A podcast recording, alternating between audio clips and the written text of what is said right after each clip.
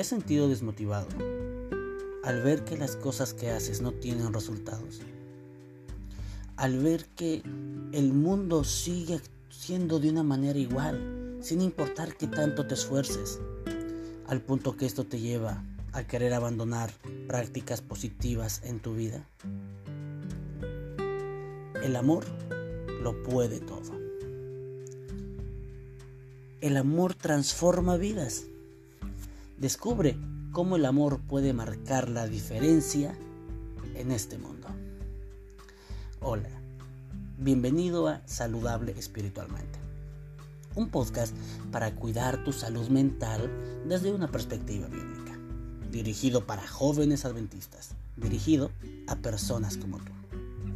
Soy tu anfitrión, Daniel Rodríguez, y estoy contento de compartir contigo esta miniserie especial de 10 episodios Caleb, el guerrero de la fe.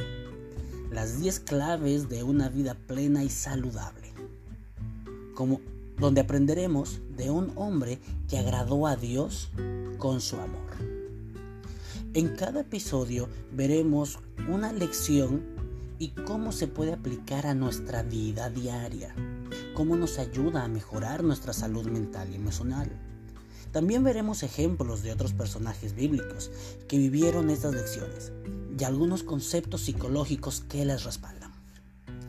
También te daré consejos prácticos de autocuidado para que puedas poner en práctica lo que aprendas aquí en este podcast, para que tomes decisiones positivas en tu vida a favor de Cristo, de tu salud mental y de tu salud espiritual.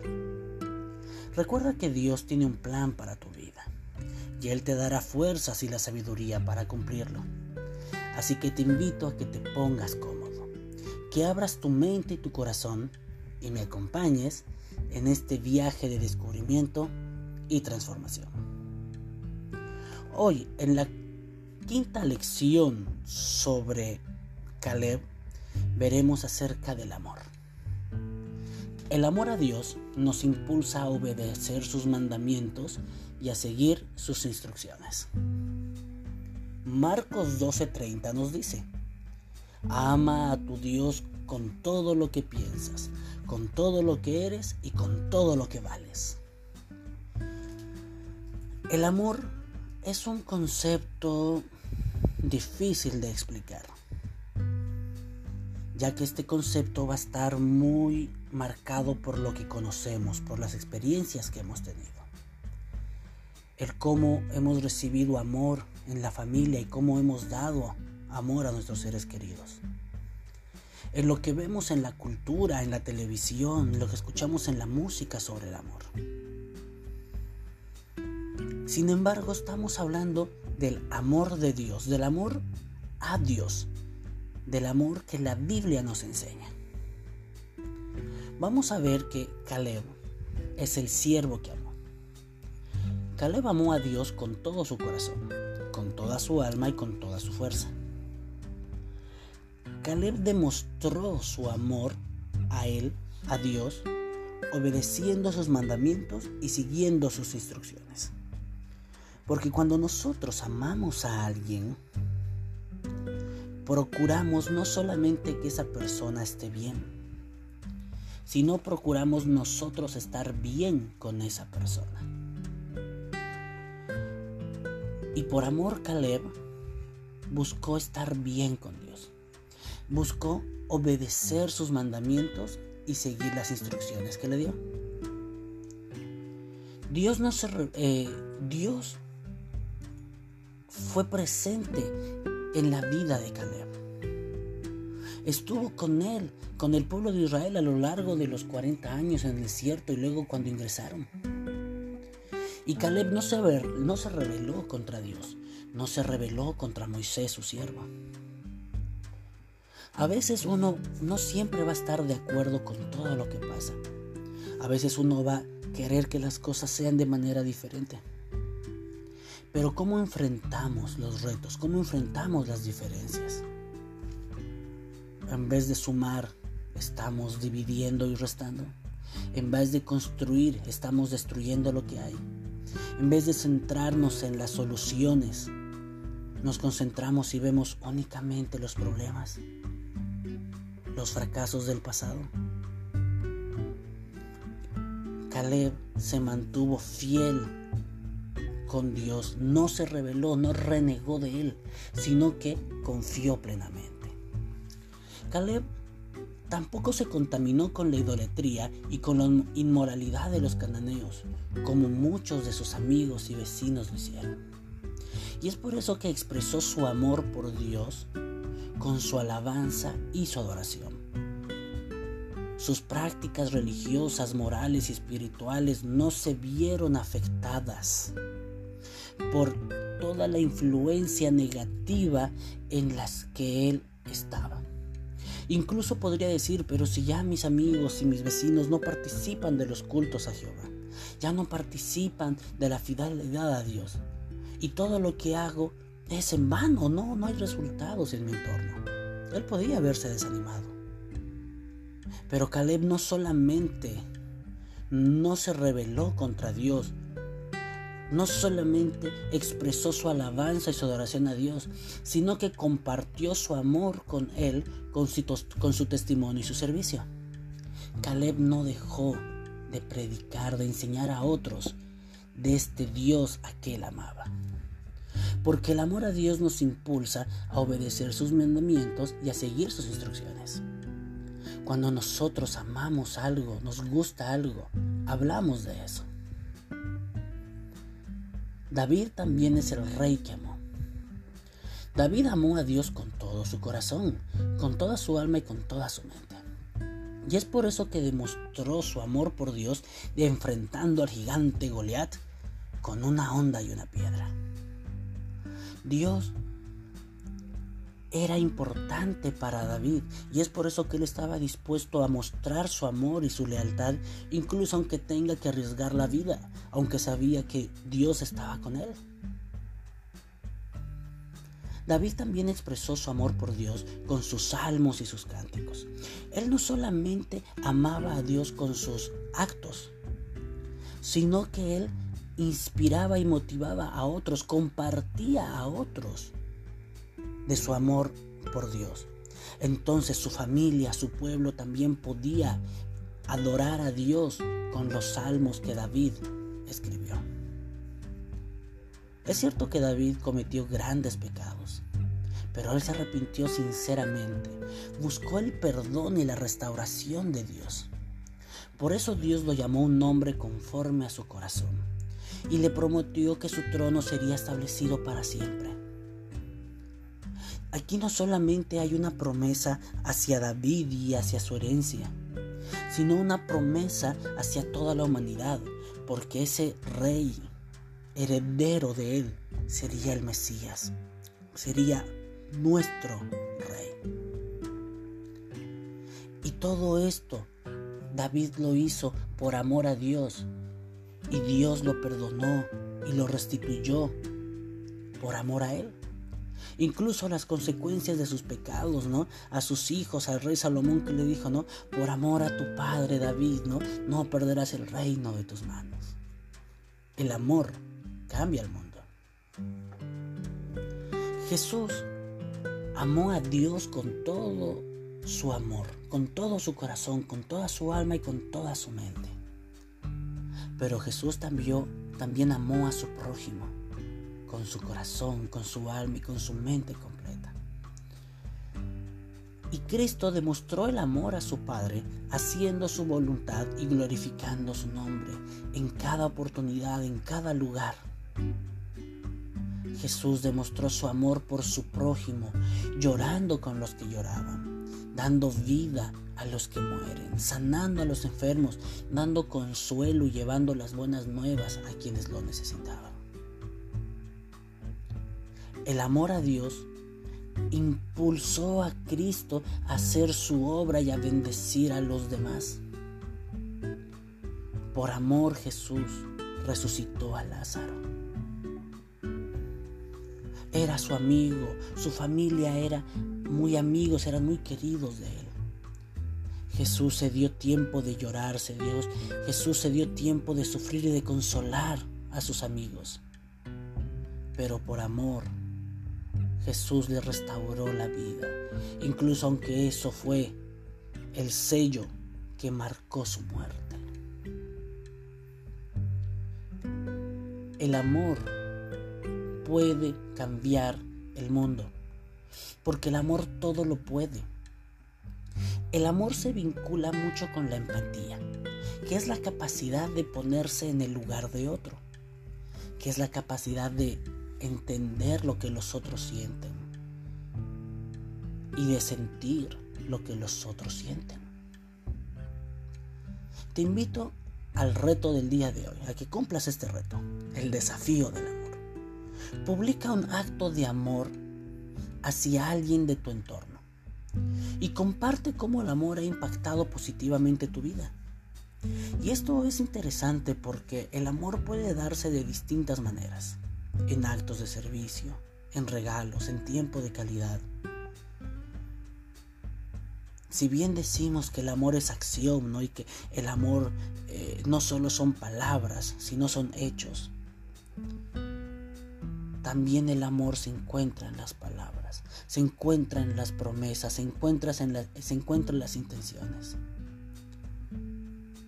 Realiza actos de amor por tu prójimo y motiva a otros a también realizar actos de amor, como en una cadena de favores. Decía que la empatía se vincula con el amor ya que es la capacidad de ponerse en el lugar de otro. Y esto es algo importante porque cuando nosotros entendemos que el amor a Dios nos impulsa a obedecer sus mandamientos, a seguir sus instrucciones, el amor a Dios y la empatía nos va a ayudar no solamente a entender al prójimo, a, entender cómo se sienten y a sentir cómo se sienten, sino que el amor de Dios nos va a llevar a ver a las personas como Dios las ve. La empatía nos va a llevar a ver a las personas, a pensar en nuestro entorno según como Dios piensa de ellas y actuar con el prójimo como Dios actuaría. Y es ahí donde cumplimos sus mandatos y sus instrucciones. La empatía es la habilidad de comprender y compartir pensamientos, las emociones y las experiencias de otras personas. La empatía nos ayuda a establecer relaciones positivas, a cooperar y ayudar con los demás, a resolver conflictos de manera pacífica. Hay muchas personas egoístas, narcisistas, que les cuesta practicar la empatía. Incluso hay personas que no quieren practicar la empatía porque prefieren centrarse en sí mismas. Incluso cuando piden disculpas, Dicen, bueno, pido disculpas para no parecer grosero. Incluso sus pedidas de disculpas son para sentirse bien consigo mismos y por motivos egoístas.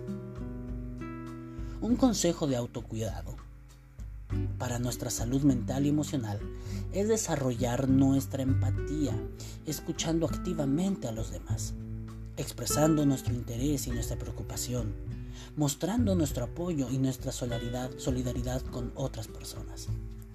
La escucha activa se trata de escuchar a otros no para juzgarlos, no para encontrar alguna falla, algún error en su discurso y luego reclamárselo, sino escucharlos y entender que a veces también a las personas les cuesta hablar de sus emociones, les cuesta hablar de las situaciones que pasaron.